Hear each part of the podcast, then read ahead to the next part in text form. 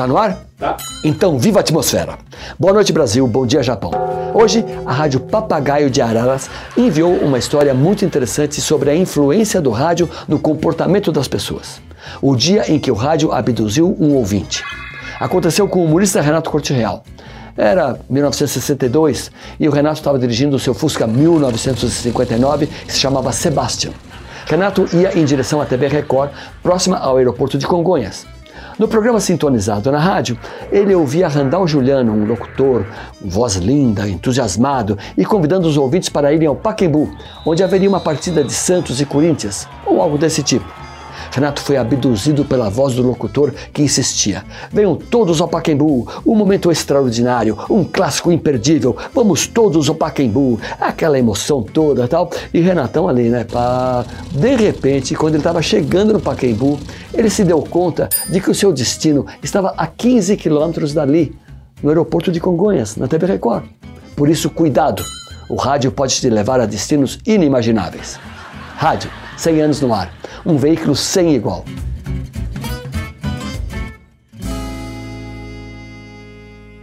Ô você sabe que havia uma coisa curiosa. Uh, nós tínhamos uma equipe boa, excelente, aliás, de, de, pessoal do futebol, né? Que era comandada nada mais, nada menos por uma pessoa que, pela qual nós temos um grande respeito, que é o Osmar Santos. O pai da matéria. O pai da matéria, o garotinho, o pai da matéria extraordinário. Né? Eu não sei se você concorda, mas eu acho que a narração esportiva é antes do Omar e depois do Osmar. É isso ou não? É, a minha impressão é essa. Eu ouvi a transmissão esportiva na Bandeirantes com Fiore Gilhote, que era, até então, era o supra-sumo. E aí, quando veio o Osmar para São Paulo, vindo lá de, da Rádio Verinha, de Marília, para Jovem Pan, aí eu virei fã de carteirinha do, do Osmar. E em seguida havia também aquele programa, logo depois da jornada esportiva, que era o, show de rádio do San Girardi, com o Laganá, com o Jovem Pan. Leite, na Jovem Pan. Aí, um abraço. Aí, Osmar deitou e rolou. Acho que você tem total razão quando você fala nessa divisão. Antes e depois do Osmar.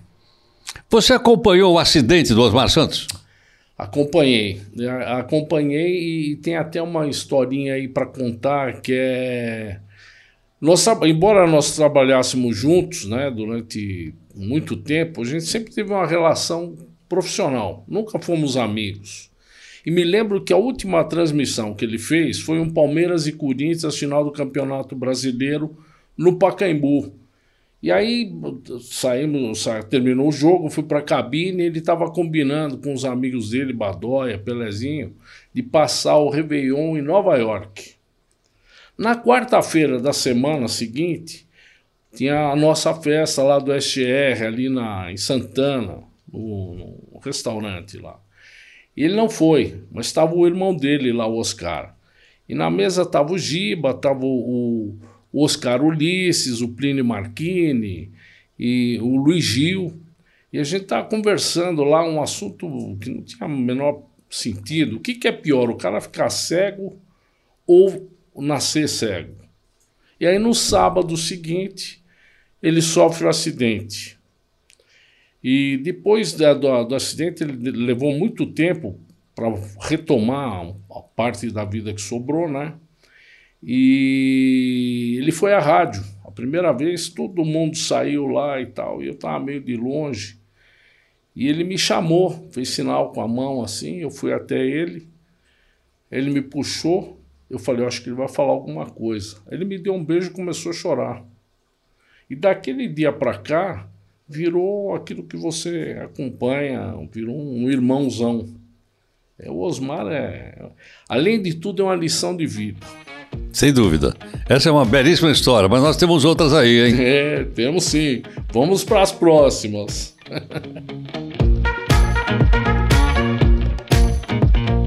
E olha só com quem que eu tô conversando aqui hoje em mais um episódio dos 100 anos de rádio aqui no Brasil, a nossa websérie, a jornalista Maiara Bastianello. E aí, Maiara, tudo bom? Ai, tudo bem, uma honra estar aqui conversando Pô, com vocês. Ser convidada para uma série dessa, né? Que responsabilidade. Imagina, olha, eu agradeço muito você ter vindo aqui e ajudar a gente a levar um conteúdo relevante pro pessoal que tá acompanhando aqui essa websérie comemorativa de 100 anos de rádio.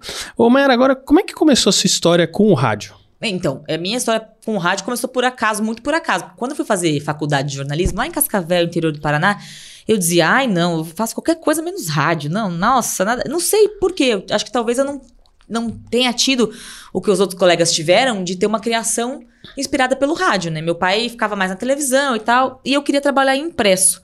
Só que com o tempo, é, a vida foi levando, né? Então, assim, eu, eu, de Cascavel, no Paraná, uma universidade totalmente desconhecida, particular, eu não tinha nenhum contato em São Paulo e abri um trainee da Band em 2008.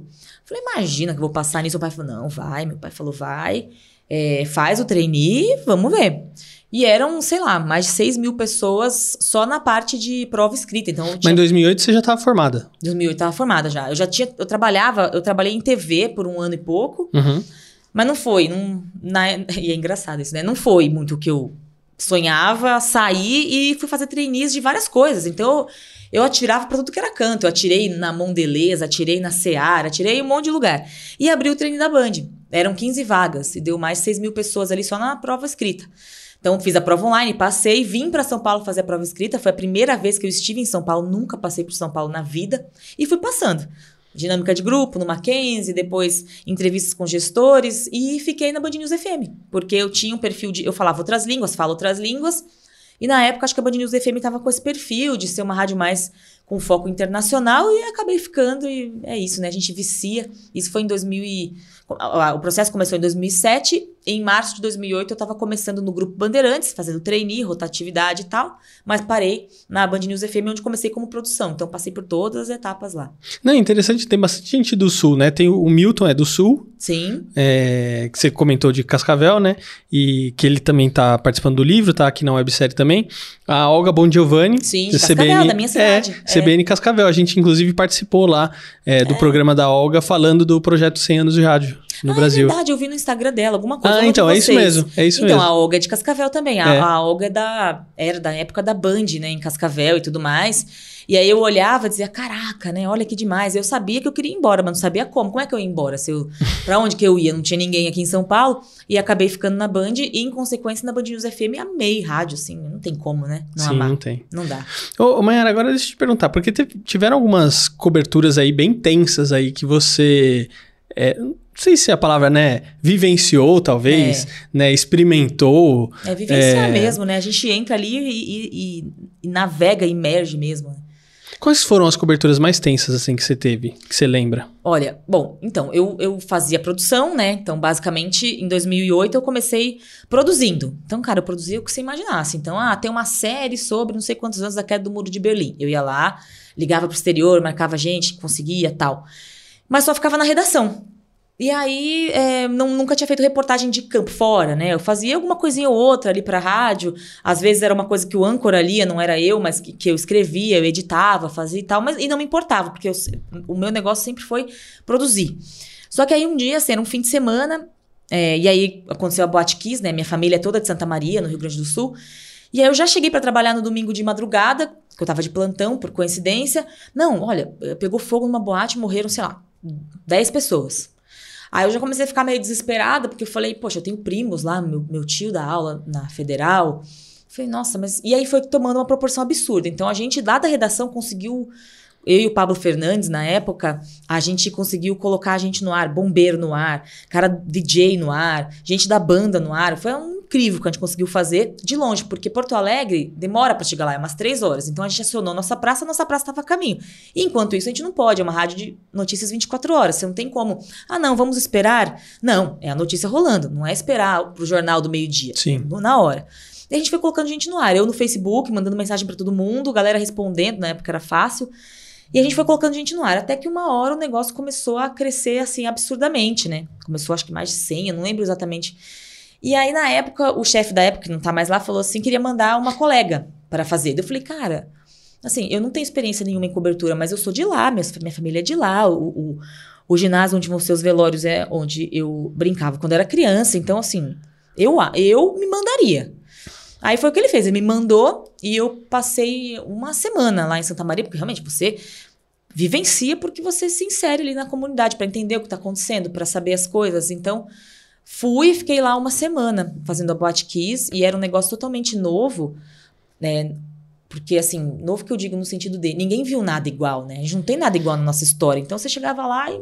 Mas o que aconteceu? Você chega, todo mundo tava meio sem saber o que aconteceu ali né?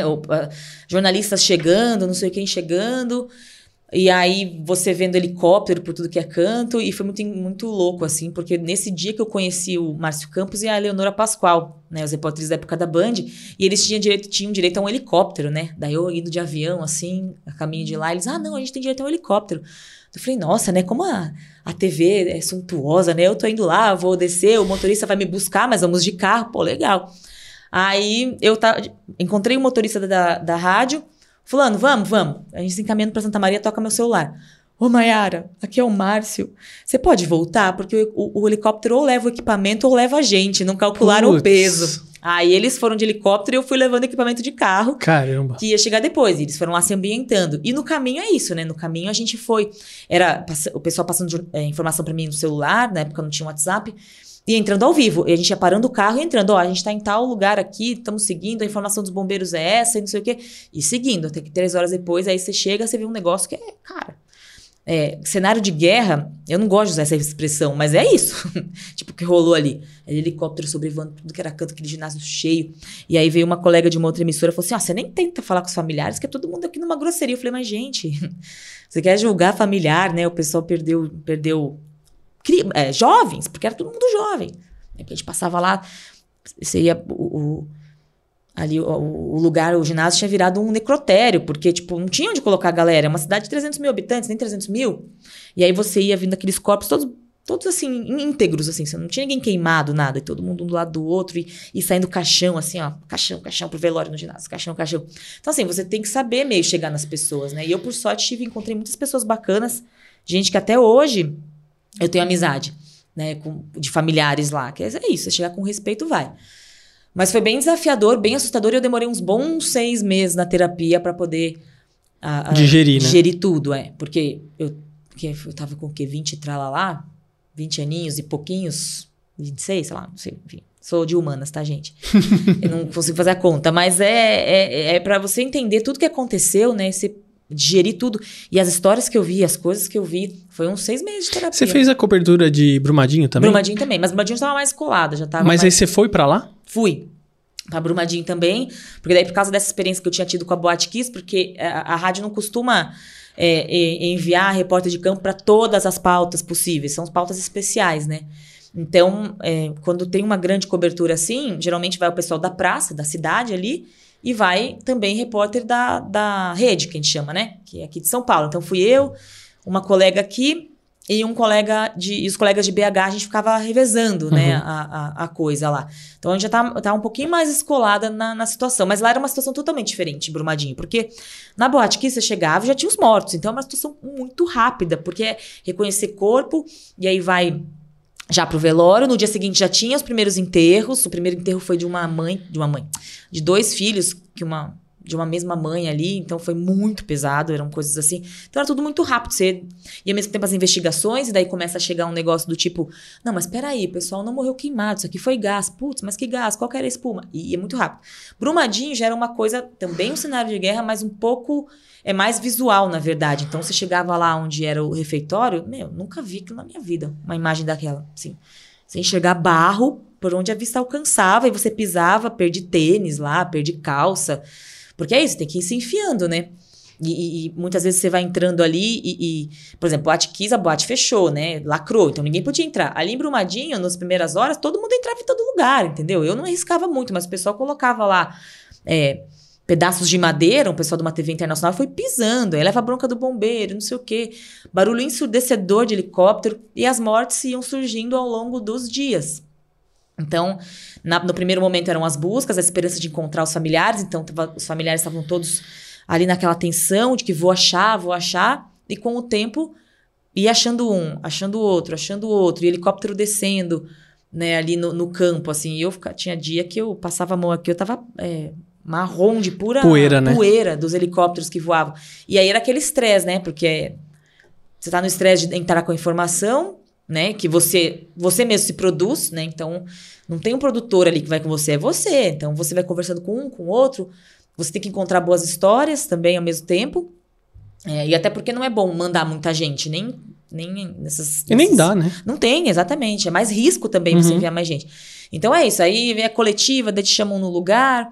é, E, e aí aquele barulho dos helicópteros vai te enlouquecendo, porque é o dia inteiro de helicóptero, o dia inteiro, inteiro, os helicópteros subindo e descendo, subindo e descendo, subindo e descendo.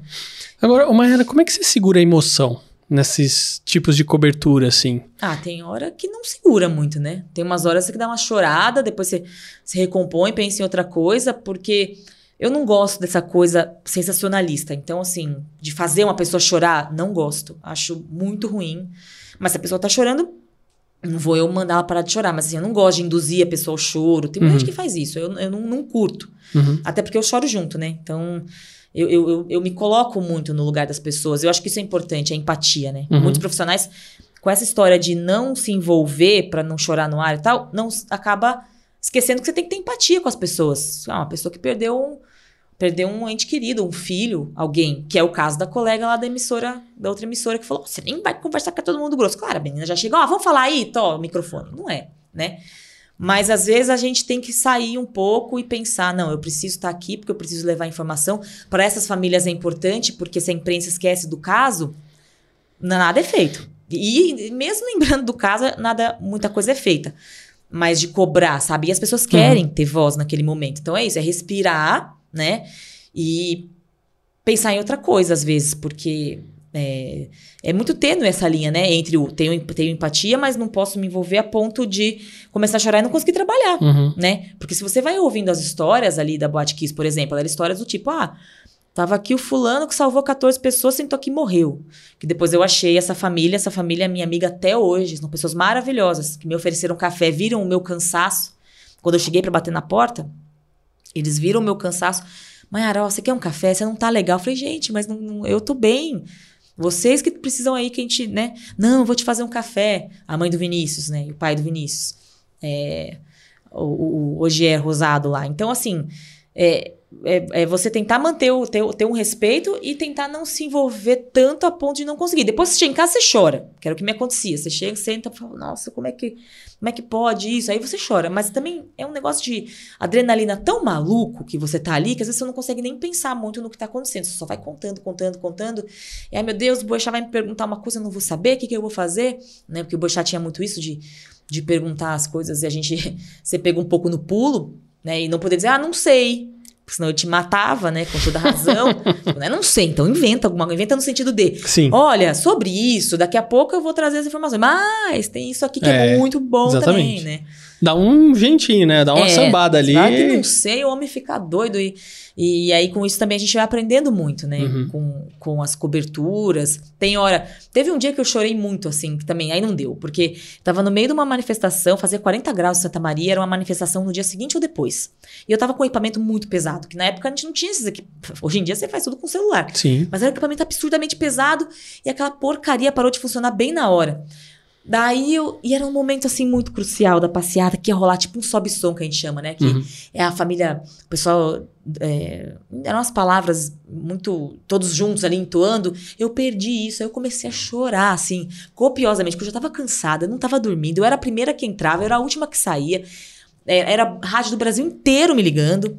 é, que são parceiras da Band e, se, e atendendo, eu comecei a chorar. Daí passou uma pessoa e falou assim: Ai, você perdeu um familiar? Eu falei: Não, moça, eu não consigo trabalhar. Esse equipamento estragou.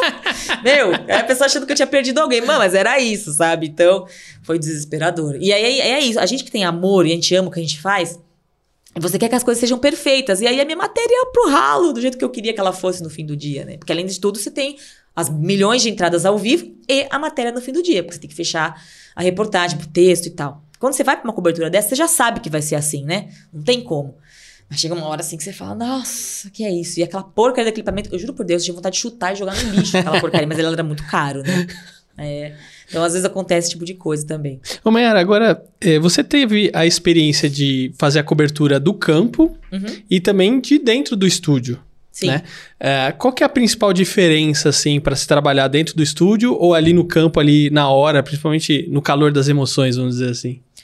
Olha, é um trabalho do cão, né? Quando você sai pra rua, é... porque você tem todas, todas as intempéries. Por exemplo, era um calor de 40 graus, eu não tinha levado roupa. Teve um dia que eu fui na Renner, por exemplo, comprar roupa, e as mulheres me olhavam com uma cara de fuzilamento. Então, o que essa louca tá fazendo compra aqui com a cidade inteira de luto, morreu um monte de gente. Mas eu precisava, porque eu não tinha levado, tava muito quente, muito É, quente. e a loja estava aberta também. Tava aberta, claro, Elas estavam fechou, trabalhando só que também. elas não queriam, Ué. né? Me achavam insensível porque eu tava ali. Eu falei, ah, eu não vou explicar, não é muita energia pra explicar, deixa elas acharem, não sei Dá o muito quê. trabalho, né? É, Mas só se eu muito comprar, trabalho. deixa elas achar que quiser e pronto. Exatamente. Agora, quando você tá lá, é um negócio. É mais fácil você encontrar histórias, por exemplo, de olhar no olho da pessoa, né? Porque uma coisa é eu entrevistar alguém por telefone à distância. Outra coisa é eu estar ali, te olhar nos olhos e te oferecer uma mão. É muito, eu acho melhor nesse sentido de você poder estar ali, ó. Você não é mais, você não é qualquer um pra mim. Vem cá, vamos conversar, babá, né? Então, Até em termos de percepção, né? Pra você Total. entender o que, que tá acontecendo na- dentro daquela cidade ou daquele movimento que tá acontecendo ali, né? Porque tem detalhes que você só vai conseguir ver quando você tá lá. Então é um- uma coisa do tipo. é, quando você tá no estúdio, você não consegue ver. Não vê nada, né? Você não vê nada. Só, você tá- tem base só nos relatos das pessoas. Agora, quando você tá ali, não só melhores histórias, você consegue, que aliás são histórias que você não. Essa história do menino que salvou 14 e morreu depois, eu ouvi de, de, de revesgueio ali no, na frente da boate. Então tinha um cara falando: ó, o filho do seu fulano salvou 14 pessoas depois morreu. Você ouviu essa história? Eu falei, aí eu fui lá, ô gente, licença, mas. Ah, não. É, realmente, a casa dele é aquele, aquela ali lá. Daí eu fui descendo a pé até a casa da, do- dos pais do Vinícius, que foi onde eu conheci essa história. Coisa que na- no estúdio você não consegue, mas que naquele momento não tinha outro jeito, tinha que ser do estúdio, né? Uhum. Como eu falei, eu não vou ficar lá esperando. O caso tá acontecendo, eu não posso. Ô, gente, espera um pouquinho aí até a gente conseguir Claro. mandar repórter e aí você, a gente vê o que faz, né? Então a gente tinha conseguido, colocou, a gente colocou um monte de autoridade. E aí, pelo estúdio, eu ia muito nas redes sociais, né? Na época tinha, não lembro qual era o aplicativo, que as pessoas faziam vídeo e ia na hora pro ar, é, aparecia a localização de onde a pessoa estava fazendo esse vídeo. Então, por exemplo, se eu entrava no mapa do Brasil e mapa do Rio Grande do Sul, aparecia os videozinhos que as pessoas estavam fazendo em Santa Maria. Então, por ali eu via quem estava fazendo transmissão ao vivo, que eram os primórdios ali das transmissões meio ao vivo nas redes sociais, entrava em contato e a pessoa entrava ao vivo com a gente. Isso é se ela topasse, né? E é muito mais fácil também você fazer uma. Conseguir que a pessoa te dê entrevista quando você está no tete a tete, né? Não no, no telefone. Mas é um pouco mais trabalhoso. Mas por outro lado, você não tem essas coisas de, cara, mil coisas acontecendo aqui, helicóptero voando, tempo um calor do cão, galera chorando aqui, o outro não sei o que ali, e você tem que entrar ao vivo, né? Agora, Maiara, eu quero continuar falando sobre essas matérias impactantes, mas a gente tá aqui com o estagiário, que é o Duda. E o Duda, eu. Querido pergunto. Duda. Ah, e o Duda, inclusive, ele trabalha lá no, com o Arley. Maravilhoso Arley, um beijo Então, pro Arley. ele é estagiário do Arley, então ele tá estagiando um tempo aqui durante essa Boa. websérie. E eu perguntei pra ele, falei pra ele levantar é, pra gente quem que foi que inventou o rádio. Vamos Boa. ver o que, que ele descobriu então. Vai lá, Duda. Fala, Vítor, fala, Maiara. Hoje, hoje a minha lição de casa foi descobrir quem inventou a rádio. Aí eu fui pesquisar quem inventou a rádio, assim, e assim, eu descobri que não tem, assim, exatamente um nome, não tem um consenso, assim, que todo mundo fala é esse que inventou a rádio. O nome que as pessoas mais falam, que normalmente aparece, é um italiano, sabe? O nome dele é Guglielmo Marconi. Guglielmo, que nem Google, que, é, que, que nem, é, Gu- Gu- não é Gugu, é Guglielmo. É, o Guglielmo Marconi, ele é o cara que mais aparece como inventor da rádio, mas também teve um brasileiro, sempre tem um brasileiro, né, que, que fez o negócio antes e ninguém sabe que foi ele. Tem um brasileiro que, que dois anos antes do Guglielmo, em 1894, fez uma experiência de radiodifusão. O nome desse brasileiro é o Roberto Landel de Moura e ele era um padre.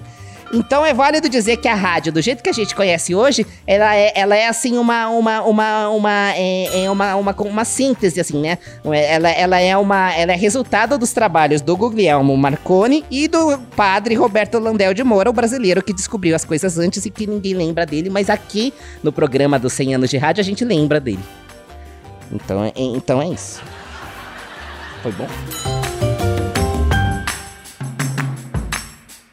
Ô, ô Vitor, eu vou aproveitar aqui para vender meu peixe nessa história, né, do, do Landel de Moura. Eu ganhei o prêmio Landel de Moura da, da Olha Câmara só de que legal. Melhor repórter de rádio de São Paulo.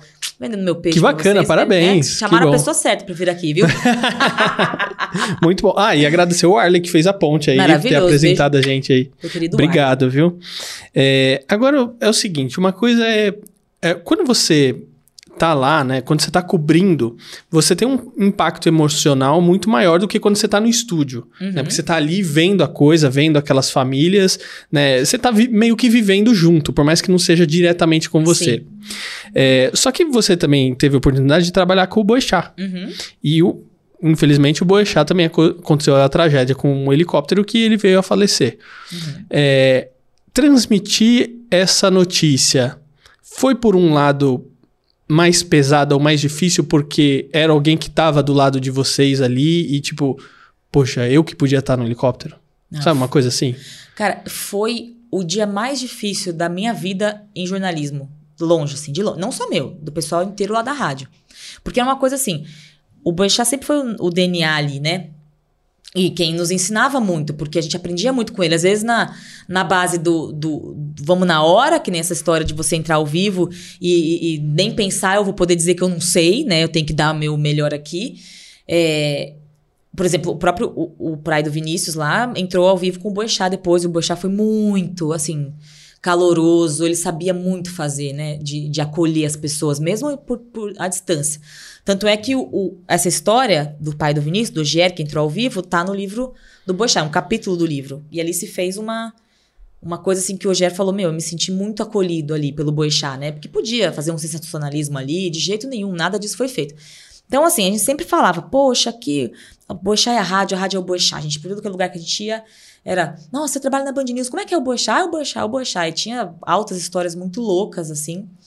Mas aquele dia, eu não sabia que ele tinha pegado um helicóptero pra ir pra, pra Campinas, que ele tava voltando também de helicóptero. Ele tinha ido fazer um evento e ele quis almoçar com as filhas. Então, ele voltou de helicóptero por causa disso. Ele podia ter voltado de avião, de carro, normalmente. Quando chegou a notícia de que um, um helicóptero tinha caído, eu não tinha essa noção, porque eu tinha recém chegado lá, então eu não sabia. Só que eu vi todo mundo consternado ali. E geralmente, quando cai um helicóptero, realmente, a redação fica meio polvorosa, mas a gente aguarda pra pegar as informações. Diferente quando é uma queda de um avião, que tem 200 e tantas pessoas a bordo. Quando é um helicóptero, a gente sempre fica ligado pra saber quem é e tal. E aí, na- quando aconteceu tudo aquilo, eu comecei a ver uma movimentação muito estranha ali, que normalmente não se via. E aí o meu chefe, o Felipe Félix, na época, falou assim, olha, Nayara, a gente acha que esse helicóptero é do Boechat. Então, é, você- e eu ficava muito na retaguarda de ligar para infraero, de ligar para Campo de Marte, essas coisas eu fazia muito um pouco de apuração na hora também. Todo mundo ali faz um pouco. E eu acho que eu liguei para infraero e aí o cara não me passava informação de jeito nenhum. Aí eu falei, ah, vou abrir. Aí falei, ó, é o seguinte, eu preciso passar uma informação. Esse helicóptero a gente acha que é do Boixá. Ele não acredita. Eu falei, é, a gente acha que é. Então, assim, o que você puder de- me passar de informação, eu, eu não te pediria isso se não fosse importante assim. Aí eu- ele acabou me passando. Com o tempo, a gente. Aí, com o tempo, é, iam passando os acontecimentos, daí eu começava. Do, do nada eu, eu vi a nossa diretora chorando, entrando na redação chorando, foi aparada, amparada por, por outros colegas. Aí na hora já vi o que tinha acontecido, aquilo já me arrepiou inteira. Daí a preocupação era não passar para Carla Bigato, que estava no ar, no momento que tinha acontecido, porque ela estava no ar. Imagina, a gente chegar lá e, e sussurrar no ouvido dela um negócio desse, ela ia ter, né? Não, não era, Ah, não. né? Não tinha como. Uhum. E lá é tudo, é tudo envidraçado. Então, assim, Só que a pessoa vê, né? então, aí a ordem era a seguinte, gente. Confirmou, era o helicóptero do Boechat. Eu preciso que vocês não esbocem reação agora. Tentem, se precisar, Segura a sai. postura, né? É, se você precisar, sai pra respirar, pra chorar, o que for, mas não demonstra aqui dentro por causa da Carla. E foi o que a gente fez. Então, naquele momento, isso é muito, é muito isso, assim. Eu, a- todo mundo ali que estava na redação sentiu a necessidade ali na hora de trazer informação pro público, né? Não, tudo bem. Vamos ser frio, vamos Segura, né? Segura o negócio, porque alguém precisa segurar a onda. E eu lembro de uma colega minha, Sara, até hoje tá lá, a Sara Tavares, ela, ela, ela embarcou nisso de, de uma forma que ela pegou pra ela a responsabilidade, porque ninguém tava conseguindo se segurar ali. Todo mundo saindo pra chorar e ninguém. E ela pegou pra si aquilo e ela foi é, abastecendo o ar com informação até o momento em que a gente é, acho não lembro, mas foi o Barão que entrou ali, até algum- alguém poder tirar a Carla de lá de dentro levar lá pro fundo, explicar o que tinha acontecido. Ela se debulhou em lágrimas, óbvio, né? E aí a pessoa, acho que foi o Barão, que entrou no ar e, deu a informação mais, de forma mais calma. Mas é impossível, porque quem tinha o contato com ele todos os dias não era o meu caso no momento, porque eu tava fazendo mais um horário mais tarde, eu fazia o Reinaldo, Reinaldo Azevedo, que é o Uhum. horário contrário ali, né, da, Uhum. da tardezinha. Mas assim, as pessoas, tinha pessoas ali que conviveram com ele a vida inteira dentro da rádio, que tinha assim, de visitar a casa, de frequentar. Sem contar que por mais que eh, houvesse eh, rusgas ali, estresse do momento, cara, ele ensinou todo mundo muito lá. Assim, cada um tem a sua própria história com ele. Cada um tem a sua própria história de dor e, e- e de, de felicidade, sabe? De um momento difícil, de um aprendizado, de alguma coisa. Porque aquele homem era aprendizado por onde ele passava. O que, que chamava a atenção de trabalhar com ele? O, o, o que mais me chamava a atenção, que é uma coisa que eu levo até hoje, tento levar, era o fato que ele passava o celular dele pros ouvintes no ar, né?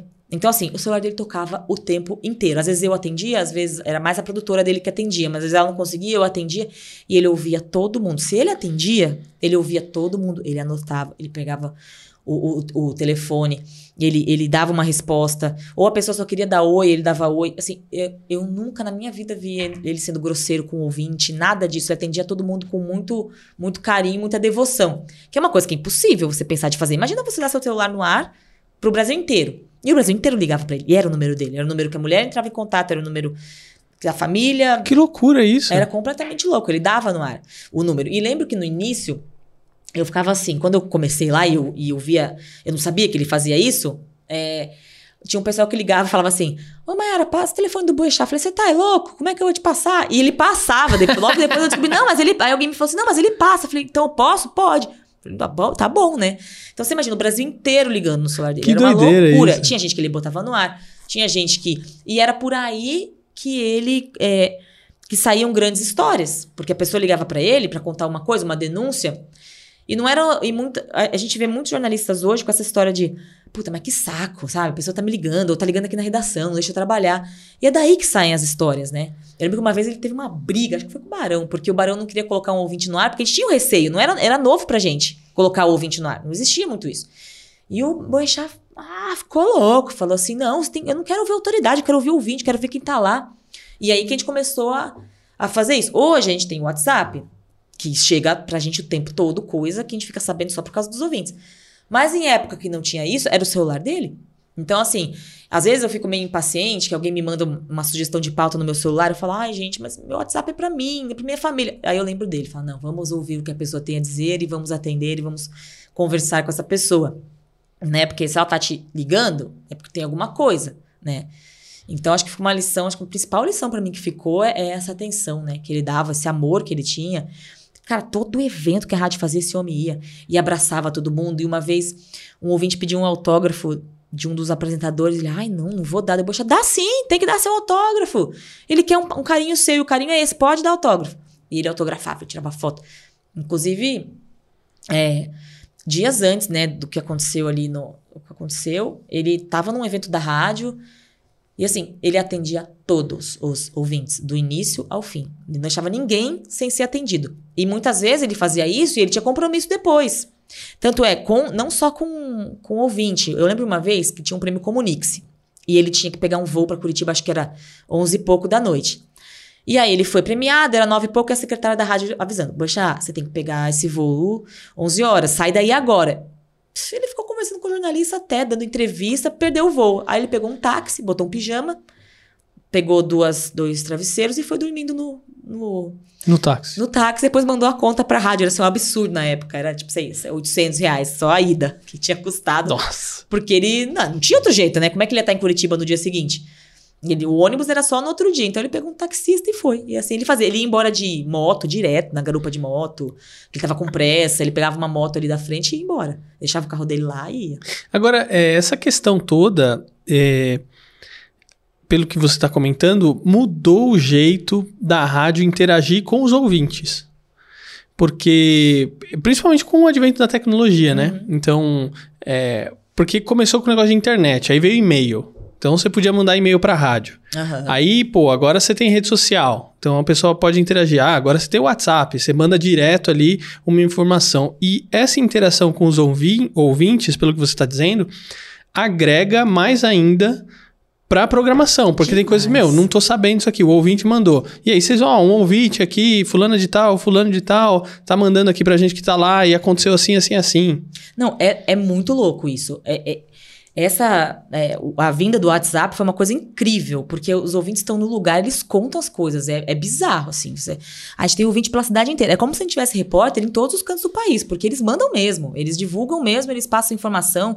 Muitas pautas, muitas coisas começaram assim, ó. Tô vendo um princípio de incêndio não sei aonde, depois virou um negócio gigantesco, assim. E na época de e-mail não era tão rápido, porque você tinha que abrir seu e-mail, escrever, botar o endereço, botar a foto era um caos, porque a internet era péssima. Eu lembro que uma vez não tinha também ainda WhatsApp nem redes sociais, assim, tão como é hoje, né? E o Megali tava ao vivo, era, era jane... 1 de janeiro. Ah, o Megali tá no livro também. Ah, ele é maravilhoso. Era, sei lá, 7 e 1. E aí a gente tava de plantão. Era plantão de ano novo. Aí o Megali falou assim: Eu duvido que tenha alguém ouvindo essa rádio essa hora. Não é possível que vocês estão ouvindo a rádio essa hora. Porque não sei o quê. Ó, se a- eu vou dar um minuto. Se ninguém mandar e-mail, eu vou falar um palavrão no ar. E aí nisso começou a bombar de e-mail. Megali, não, não fala palavrão. Claro que sempre tem os que querem ver o circo pegar fogo. Mas eram os ouvintes mandando assim: não fala palavrão, por favor, eu tô aqui. E cara, choveu de e-mail de gente que no dia 1 de janeiro, 7 horas da manhã, estava ouvindo a rádio. Então, assim, é muito louco. E com a chegada do WhatsApp, é incrível, sabe? Hoje, por exemplo, a gente estava lá com esse incêndio no centro, ouvintes mandando imagens de todo lugar do, do- de São Paulo mostrando que a fumaça estava lá. Aí, já em seguida chega um ouvinte. Ó, tá tendo um incêndio também aqui no Morumbi. Fumaça preta. E realmente tava. Não foi tão grande, mas aí você já fica ligado. Então, ah, acidente, a, a gente consegue dar coisa antes da, da própria concessionária da rodovia dar, porque a gente, o ouvinte tá lá. Ó, acabou de acontecer um acidente assim, assim, assado, não sei aonde. Eles passam todas as informações, entram ao vivo, às vezes entram pelo áudio do WhatsApp. Então, eu acho isso muito mágico. Eu acho, acho magnífico, porque a rádio é feita pro ouvinte, mas é feita dos ouvintes também. Então, cara, é, eu fico assim, embasbacada de ver como eles conseguem trazer informação que ninguém nem sequer. Ah, hoje, essa história do incêndio. Tava ao vivo com o, o, o capitão o- do Corpo de Bombeiros falando desse incêndio do centro. Aí, beleza. Ah, capitão, mas ó, tem ouvinte aqui falando de um incêndio ali no Morumbi. É, ele não tava nem sabendo. Sabe? Então, é, é- é muito bizarro como os ouvintes conseguem ah, fazer a programação. rápido, né? Muito. É aquele lance lá do a morte do Michael Jackson, o Twitter soube primeiro do Sim. que todas as outras mídias. né? Exatamente. E lá hoje a principal fonte de informação é o WhatsApp. Aí eles, às vezes os ouvintes acham que a gente não lê. Meu, a gente lê tudo. Eu fico com o WhatsApp ligado o tempo todo. Claro que eu não consigo responder todo mundo. Não dá, Não o pessoal tem, como. que ter. é. Às vezes eu dou um haha, kkk, um coração, não sei o quê, não sei o quê. E, e aí a gente tem uma central, tanto é que foi criada depois uma central de ouvintes Ricardo Boechat, que é onde todo mundo que escreve com problema tem um, uma- um retorno, de qualquer tipo. Então, a central de ouvintes já conseguiu resolver tanta coisa, porque a gente tem um grupo de jornalistas só para fazer isso, só para atender o ouvinte. Vira matéria às vezes, às vezes não vira, às vezes nem vai ao ar. Mas a gente, eh, eh, os jornalistas que estão ali, eles, eh, sob o comando da Elaine Freires, que foi repórter também e agora fica ali nessa, nessa coordenação, às vezes nem vai ao ar. E a, e a gente faz, a, a central de ouvintes faz, por causa desse legado. Então, às vezes faltou uma fralda geriátrica pontualmente. Nem vai ao ar, porque é uma coisa tão, tão pontual que a gente acaba não colocando. Mas vai, busca, busca a secretaria, busca essa pessoa ah, e, e o problema é resolvido. Sim, 99% das vezes o problema se resolve. É impressionante. Olha só que legal. O que, e, e é um negócio meio assim. Essa semana, semana passada eu falei assim: gente, sabe o que que a gente não tá vendo mais? Orelhão. Cara, bombou de ouvinte mandando foto de orelhão. Passando por orelhão, tirava foto. Passando por outro, tirava foto. Passando por outro. Falei, cara, é muito louco, né? É muito louco. E é muito legal. assim. E é bom que vira, o, vira o- os olhos de vocês na, Total. na cidade, né? Total, porque a gente não consegue, né, gente? Olha o tamanho de São Paulo. Ninguém consegue. E tem informação que a rádio consegue que ninguém mais consegue. Assim, justamente por causa disso. Porque a rádio, se, se não a única, mas uma das pouquíssimas que faz isso, de botar o ouvinte no ar na hora que tá acontecendo, de ligar para o ouvinte e colocar no ar. Eu, eu escuto outras rádios e não vejo essa mesma.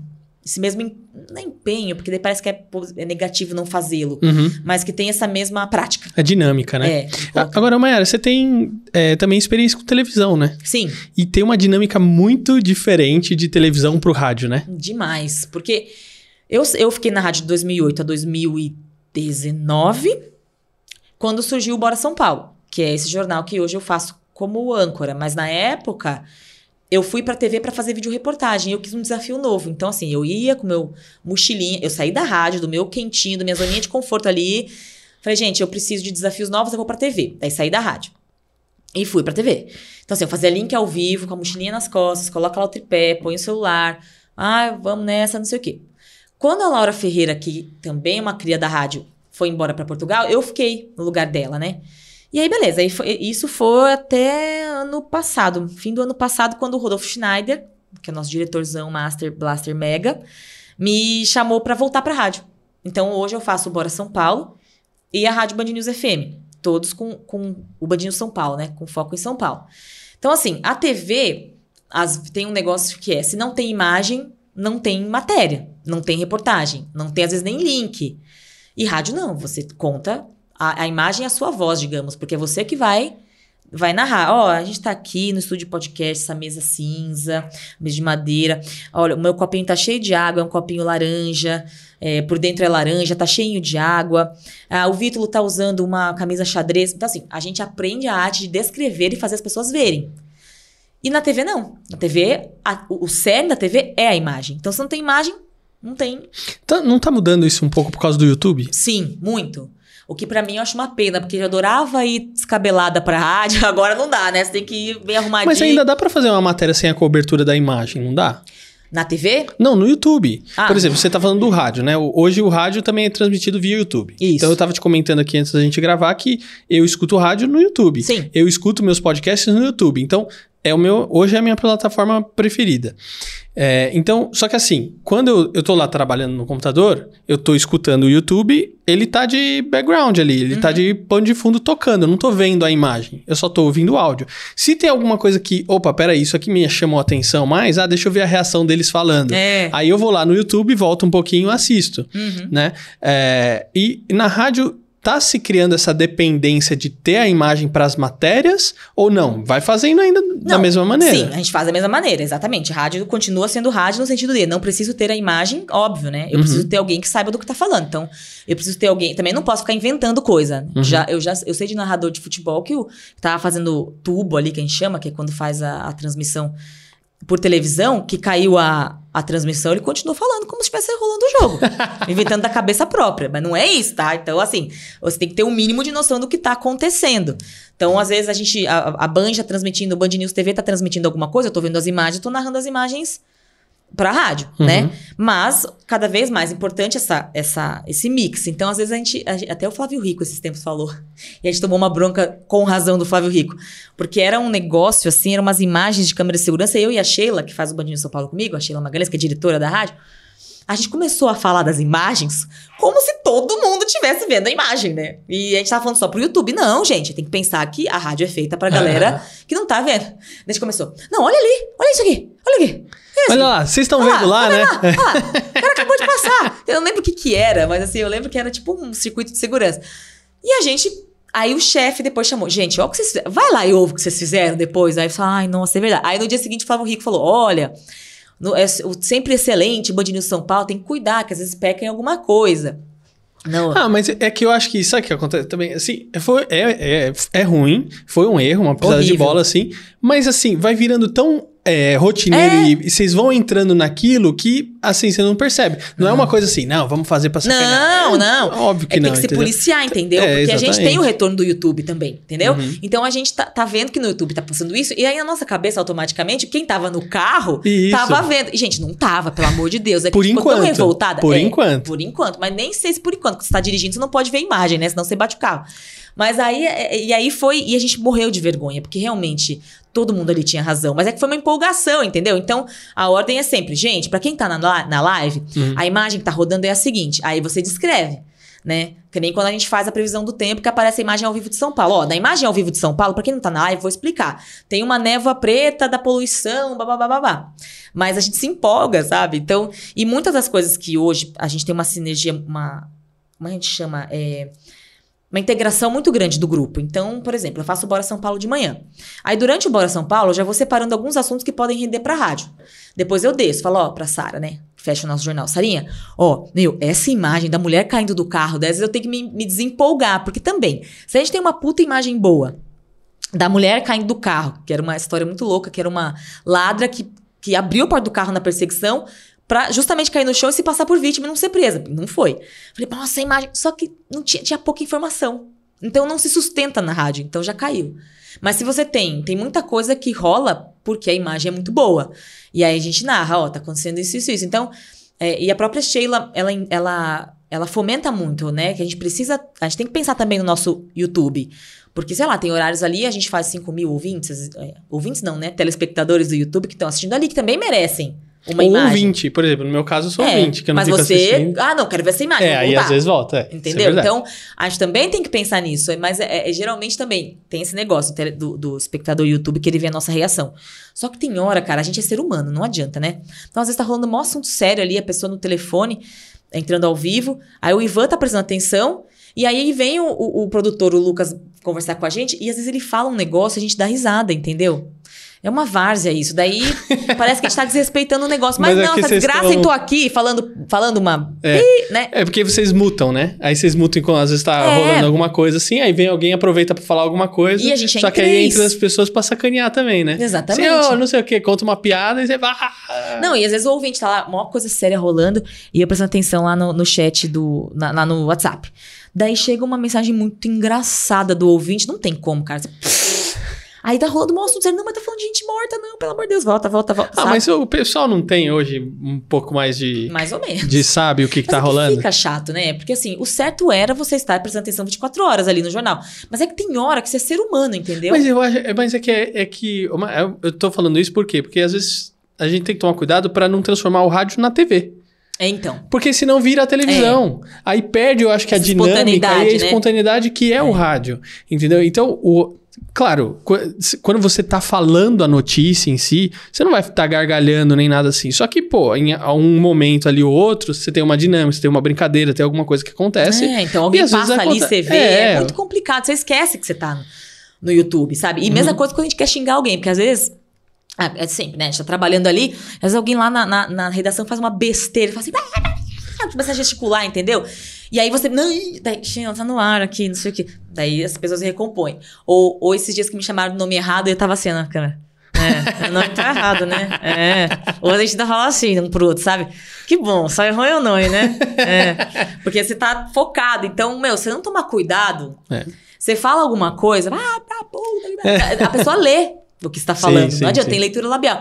E, meu, e daí o pessoal pega no pé, que é uma coisa muito. Mas eu acho louca. que é legal você comentar isso aqui, porque até os próprios ouvintes que forem ouvir. Depois a gente vai fazer um cortezinho só dessa parte aqui e jogar no Instagram. Boa. Aí manda pro pessoal, pra, pra eles verem que não é uma coisa assim. A gente não tá fazendo Não. pouco caso, é uma Não. coisa que é a diária e é a dinâmica do estúdio de rádio. E, cara, e, isso que- e- e tem a diferença ali na rádio, pelo menos, que, por exemplo, quem tá no ar opera a mesa também. Na Band News é assim. Então, você tá falando, você tá aqui aumentando a trilha, você tá colocando uma trilha de esporte, você tá abrindo o canal pra pessoa que tá no, no, no vídeo, você abre o canal pra quem tá no telefone e abre o canal pra quem tá no. que a gente chama E de uma hora ele não abre o canal Não certo. abre o canal. É. E, e- e é muita coisa ao mesmo tempo. Claro. E aí, ao mesmo tempo, o produtor vem conversar o tempo todo, ó, gente, tal pessoa não atendeu. Ou, ah, de novo esse cara não atendeu. Ah, o fulano tá preso não sei aonde, não consegue entrar. Essa porra, sabe? Então, é, é, é natural da rádio essa, essa espontaneidade. Então, não tem nada disso. Não é que a gente não tá prestando atenção, não Sim. é nada disso. Mas é que é muita coisa acontecendo, É. sabe? Diferente de TV, porque TV você tem. Tipo, por exemplo, bora São Paulo, eu tô com o ponto no meu ouvido o tempo todo e tenho uma pessoa só pra coordenar o que a gente tá fazendo lá dentro, sem contar as outras tantas pessoas. Ó, Mayara, agora, a próximo assunto é tal, tal, ok. E você fica assim, uhum, uhum. é muito diferente. Lá na, na rádio, não. Não tem ponto. Então, o produtor que entra lá e fala alguma coisa. Aí tem vezes que tá no comercial, por exemplo, e aí.